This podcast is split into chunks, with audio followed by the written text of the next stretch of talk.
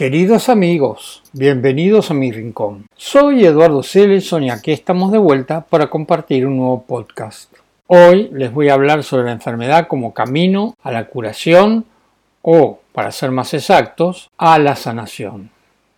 Nuestro cuerpo es un universo que funciona con la misma perfección, precisión e inteligencia que el cosmos. El 99,999% del átomo es vacío por lo que nuestro cuerpo está proporcionalmente tan vacío como el espacio intergaláctico, aunque nuestros sentidos nos digan lo contrario. Somos vacío y energía vibrando armónicamente. Energía es información inteligente, es vibración y por lo tanto es sonido. Nuestro cuerpo también es como un delicado instrumento musical que puede desafinarse y cualquier perturbación en él lo puede afectar. Muchísimas veces la enfermedad es el resultado de nuestra forma de pensar y de sentir y, sobre todo, de nuestra actitud frente a los sucesos y circunstancias de nuestra vida que modifican nuestra energía. Porque muchas veces no es lo que nos pasa en la vida, sino cómo nosotros reaccionamos frente a los acontecimientos.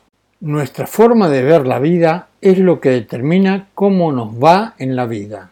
Síntomas y enfermedades manifestaciones físicas de conflictos psicológicos y emocionales, no son otra cosa que la punta del iceberg. Lo que se ve a simple vista es una pequeñísima parte. La verdad permanece oculta en nuestro subconsciente. El que busca verdaderamente una solución a su enfermedad tiene que ir hacia su interior para poder sanar. Sobre todo si padece una enfermedad incurable, porque enfermedad incurable en realidad quiere decir curable desde el interior, desde nuestra conciencia. Cuando una persona sufre un desequilibrio en su interior más profundo a nivel psicológico mental, se manifestará en su cuerpo como un síntoma o una enfermedad física o psíquica. Un síntoma o una enfermedad es un toque de atención. Nos está avisando de que prestemos atención porque algo erróneo está pasando. Es un mensaje del alma, un aviso del universo.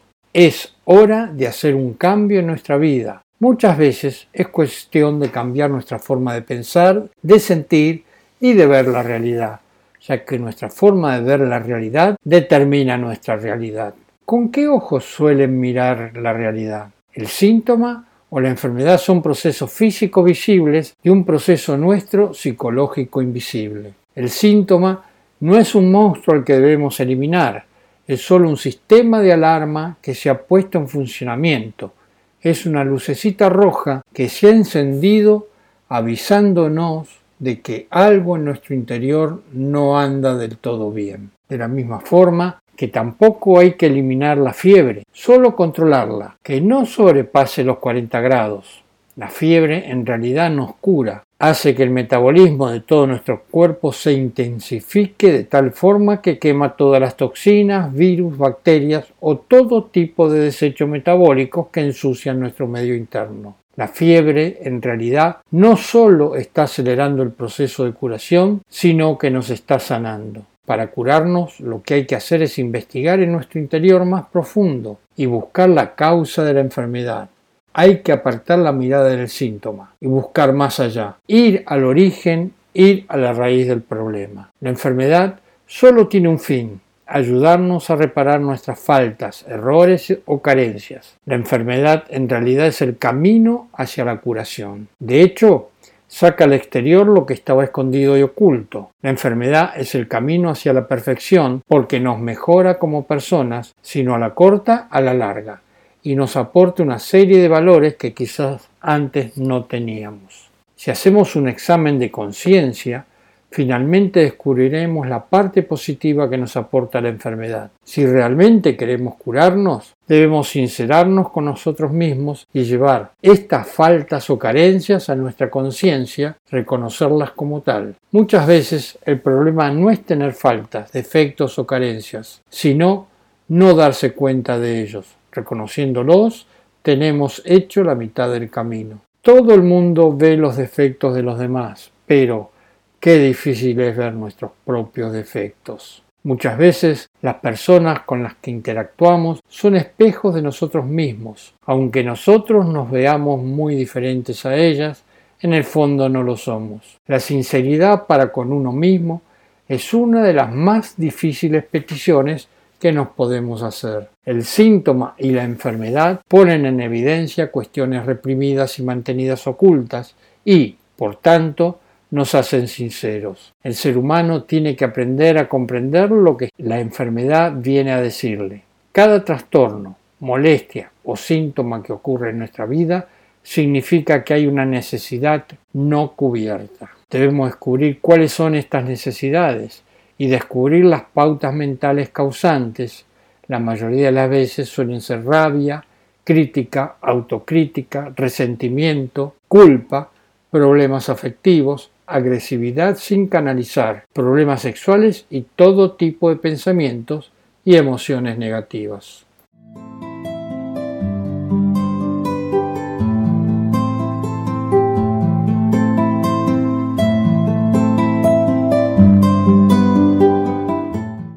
El doctor John Frederick de Martini, nacido el 25 de noviembre de 1954, es un investigador, escritor, educador y orador público estadounidense en el comportamiento humano. Fundó el Instituto de Martini, y tiene registradas ciertas metodologías en el desarrollo humano. Las primeras dos son el método de Martini y el proceso de determinación del valor de Martini y las aplicaciones de estos procesos en las siete áreas de la vida, financiero, físico, mental, profesional, espiritual, familiar y social. Es autor de nueve títulos publicados internacionalmente, traducidos a 28 idiomas diferentes, incluyendo la experiencia Breakthrough, Destino, Inspirado, Riqueza Interior, Estrés para el Éxito, Cómo hacer un infierno de un beneficio y todavía ir al cielo, el efecto gratitud, la sabiduría del oráculo,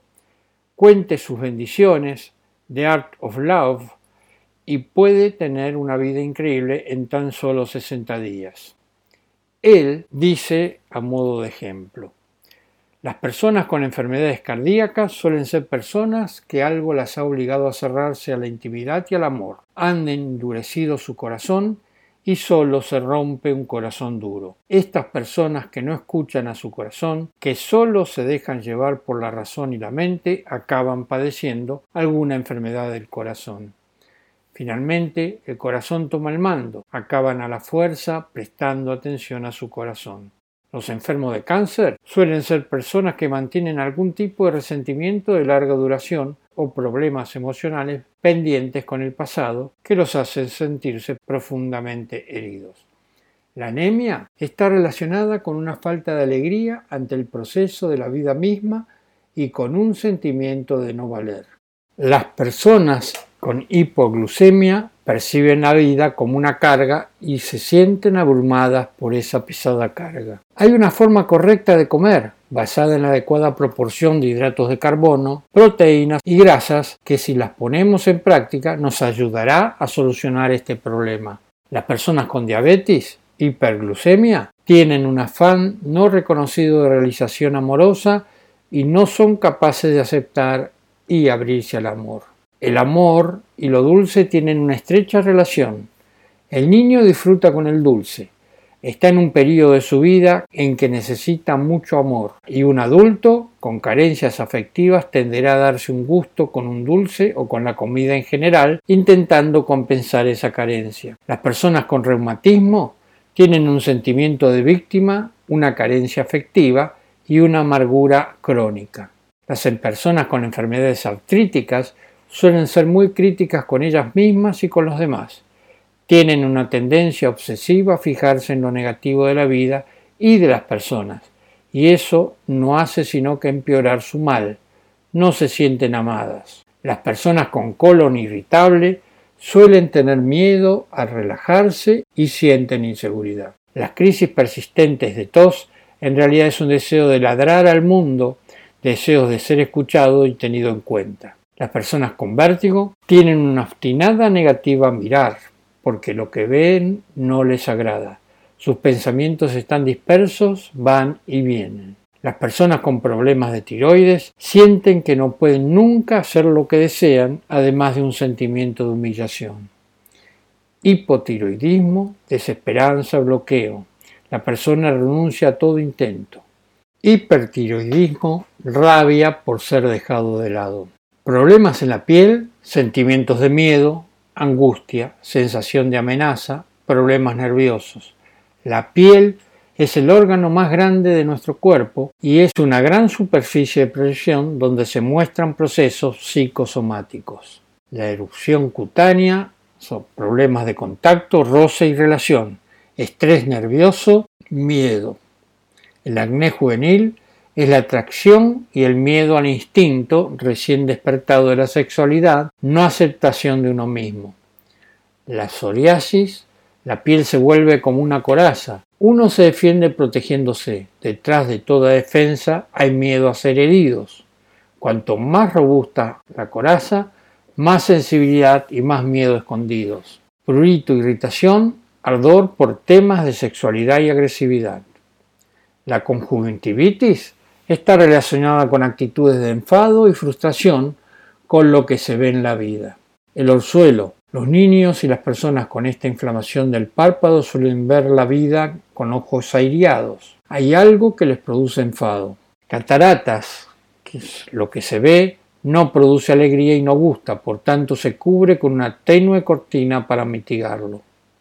Las migrañas las puede producir muchos factores, desde un estreñimiento, tensión nerviosa, estrés, ayuno, intolerancias y alergias ante un alimento, insatisfacción sexual, falta de orgasmos, resistencia ante el fluir de la vida, autocrítica, invalidación de uno mismo y miedo. Problemas en la garganta, laringitis, afonía, furia, que impide hablar, impulso tremendo, hablar e incapacidad y miedo de hacerlo el nudo en la garganta, miedo y desconfianza. Amigdalitis, miedo, rabia, emociones y creatividad reprimidas. La persona no puede ser ella misma. Enfermedades pulmonares, mediante la respiración todos estamos en contacto respirando el mismo aire. Por muy deseosos que estemos de encerrarnos en nosotros mismos, la respiración nos obliga a mantener la unión con los demás. Los pulmones representan la capacidad de comprender e inspirar la vida. Son el contacto, la relación y la comunicación con el entorno, aflicción, depresión, miedo de inspirar la vida, sensación de no ser digno de vivir plenamente, problemas de contacto y libertad. El asma, problemas de contacto, roce y relación, y miedo. La pulmonía, neumonía, heridas emocionales sin cicatrizar. No se permite su curación, cansancio de la vida, enfado. Dolores en general, sentimiento escondido de culpa. La culpa busca castigo y el dolor es el castigo. Resistencia lo que es. La resistencia crea más dolor. Algo necesita un cambio.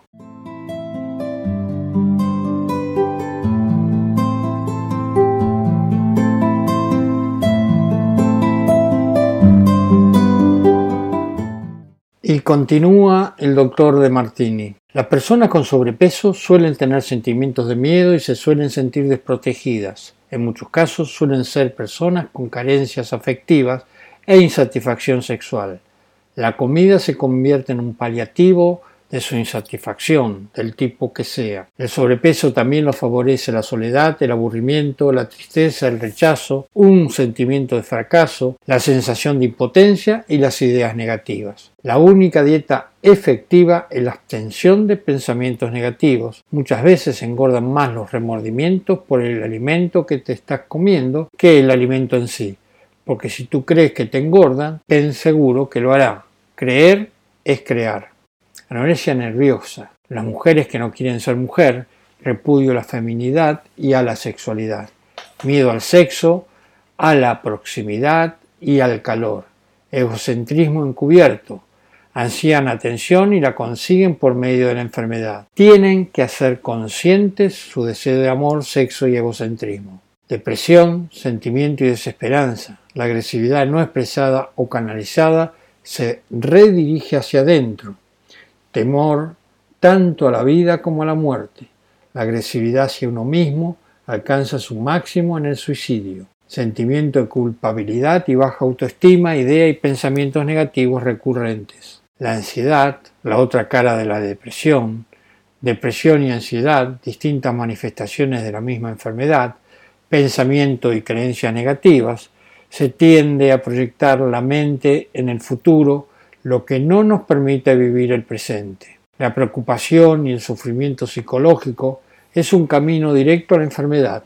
La fiebre de la prisa aumenta la ansiedad. El insomnio, miedo, culpa, pensamientos negativos, desconfianza en el proceso y fluir de la vida, angustia, miedo de la vida, falta de confianza en el proceso de la vida, resistencias, falta de fluidez, pensamientos negativos, apatía negativa y resistencia a sentir porque no agrada lo que se ve y se siente miedo. La esclerosis múltiple es rigidez mental, dureza de corazón contra sí mismo y contra el mundo, miedo, inflexibilidad, no aceptar otra forma de ver las cosas, su mismo nombre ya lo indica, múltiples endurecimientos. Al ser incapaces de imponerse, su frustración la interiorizan redirigiéndola contra sí mismos. Problema de espalda se suele sentir una falta de apoyo en la vida. Suelen ser personas que se sobrecargan de trabajo y presión más de la que pueden aguantar y sienten este exceso de tensión en forma de dolor de espalda. Cargar demasiada responsabilidad sobre nuestras espaldas revela un afán oculto de grandeza o quizás un complejo de inferioridad. Nosotros somos responsables en un porcentaje muy alto de nuestra salud y de nuestra enfermedad, pero esto no se tiene que percibir de forma negativa, sino todo lo contrario. Hay oculto un mensaje positivo. De la misma forma que tenemos el poder de crearnos una enfermedad, tenemos el poder de curarnos esa enfermedad. Nuestra mente es tremendamente poderosa nos puede hundir y enfermar, pero al mismo tiempo nos puede salvar y curar. Solo de nosotros depende.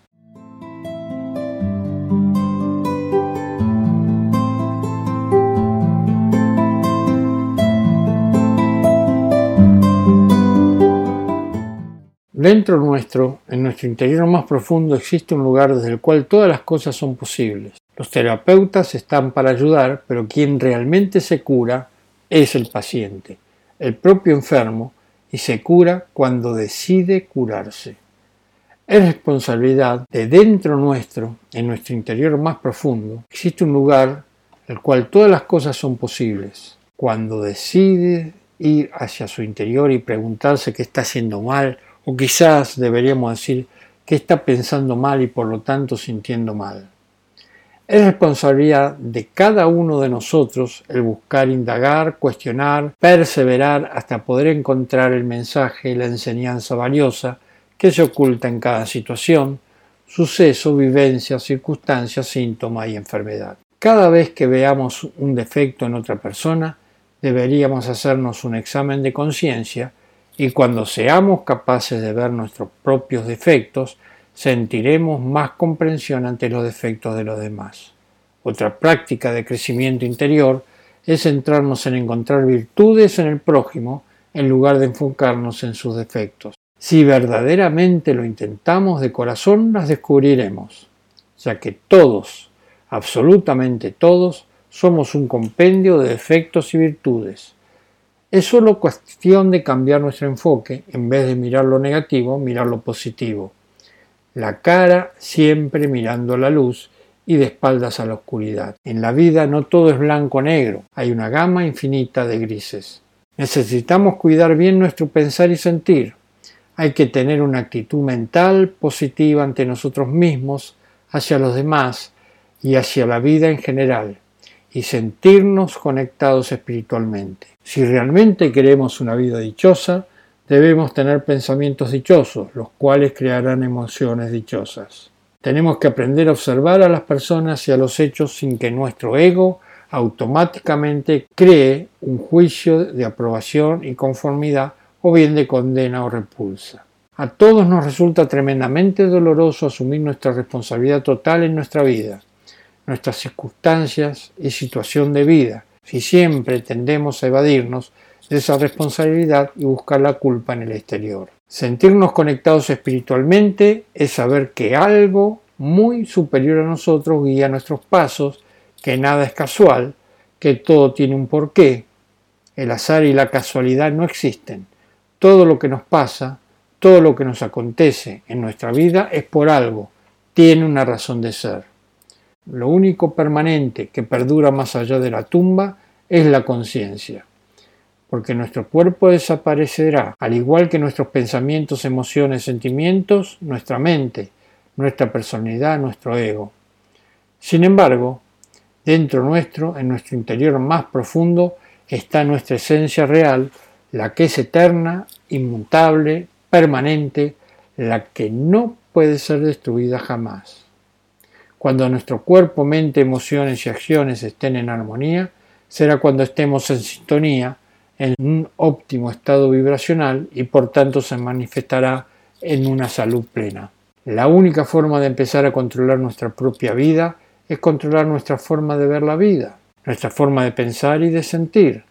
Así controlaremos nuestra palabra y nuestras acciones. Todo lo que pensamos y creemos justamente va creando nuestro destino y futuro. Todos nuestros problemas, aunque mejor podríamos decir las situaciones que nos pasan, no son más que oportunidades para crecer interiormente. La mayoría de ellos proceden de las vibraciones que hemos estado emitiendo en el pasado. ¿Quieres cambiar tu futuro? El único camino posible es trabajando del presente, aquí y ahora. Si cambias tu presente, cambiarás tu futuro. El mayor negocio que existe es el negocio de la enfermedad. No dejes tu salud en manos de otros. Responsabilízate tú mismo. Recordemos que la única forma de curar una enfermedad incurable es desde nuestro interior más profundo. Para sanar es esencial ver y reconocer la verdad acerca de nosotros mismos, acerca de nuestra participación en la creación de nuestra vida y acerca de cómo nos relacionamos con los demás. Enfermedad incurable, te repito, quiere decir curable desde el interior.